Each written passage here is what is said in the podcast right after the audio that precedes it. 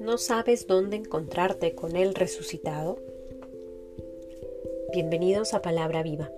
En el nombre del Padre, del Hijo, del Espíritu Santo. Amén. Del Evangelio según San Lucas, capítulo 24, versículos del 13 al 35. Aquel mismo día iban dos de ellos a un pueblo llamado Emaús, que dista 60 estadios de Jerusalén, y conversaban entre sí sobre todo lo que había pasado. Mientras conversaban y discutían, el mismo Jesús se acercó a ellos y caminó a su lado. Pero sus ojos estaban como incapacitados para reconocerle. Él les dijo, ¿De qué discutís por el camino? Ellos se pararon con aire entristecido. Uno de ellos, llamado Cleofás, le respondió, ¿Eres tú el único residente en Jerusalén que no sabe las cosas que han pasado allí estos días? Él les dijo, ¿qué cosas? Ellos le dijeron, lo de Jesús, el Nazoreo, que fue un profeta poderoso en obras y palabras delante de Dios y de todo el pueblo. Como nuestros sumos sacerdotes y magistrados le condenaron a muerte y le crucificaron. Nosotros esperábamos que sería Él el que iba a librar a Israel. Pero con todas estas cosas llevamos ya tres días desde que esto pasó. El caso es que algunas mujeres de las nuestras nos han sobresaltado porque fueron de madrugada al sepulcro y al no hallar su cuerpo vinieron diciendo que incluso habían visto una aparición de ángeles que decían que él vivía.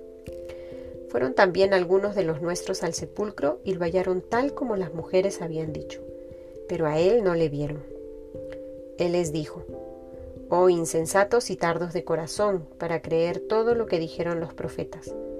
¿No era necesario que el Cristo padeciera eso para entrar así en su gloria? y empezando por Moisés y continuando por todos los profetas, les explicó lo que había sobre él en todas las escrituras.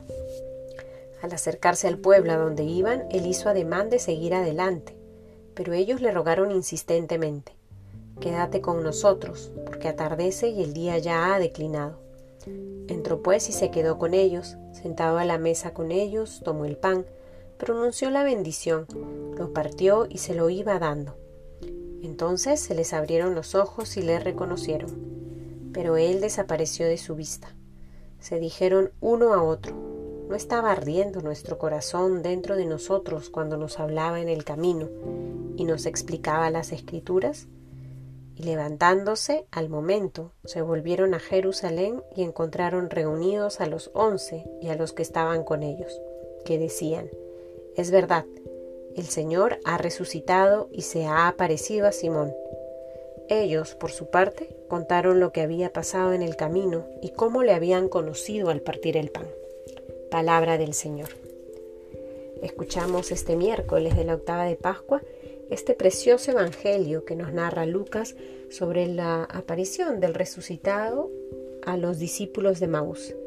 Estos dos personajes que se están yendo hacia Maús estaban en Jerusalén y se van entristecidos, desesperanzados, negativos, porque se sienten engañados por este maestro que les dijo que iba a resucitar, que les permitió experimentar distintas cosas en el corazón, en el seguimiento a él. Sin embargo, están tristes, están desesperanzados, van escuchando lo que estas mujeres han dicho al encontrar el sepulcro vacío, pero siguen escépticos. Sin embargo, el mismo resucitado sale a su encuentro y camina con ellos.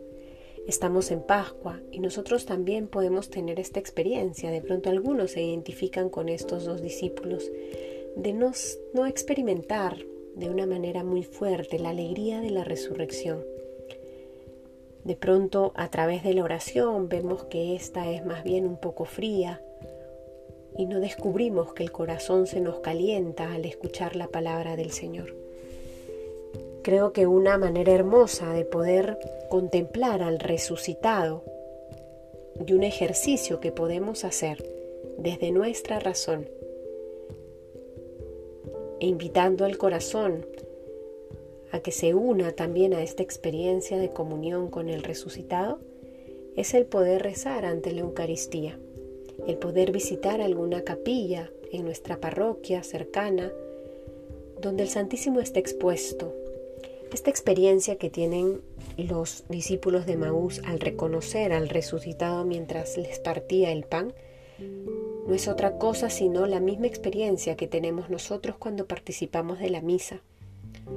Participamos de la misa y comulgamos el cuerpo del resucitado y el contemplarlo en el sacramento expuesto nos permite también sentirnos acompañados y al mismo tiempo disponemos nuestro corazón para que sea el resucitado quien siga actuando en nuestro interior y transformando nuestras vidas. Que en esta semana de Pascua podamos entonces acrecentar nuestra piedad ante el Santísimo Sacramento, que podamos participar de manera constante de la Eucaristía, acrecentar nuestro amor a la presencia de Jesús resucitado en el sacramento, en el sacramento del amor. Que el Señor nos conceda esa gracia, que como los discípulos de Maús podamos tomar conciencia de cómo se calienta nuestro corazón, cómo arde nuestro corazón cuando entramos en comunión con nuestro Señor el resucitado. En el nombre del Padre, del Hijo, del Espíritu Santo. Amén.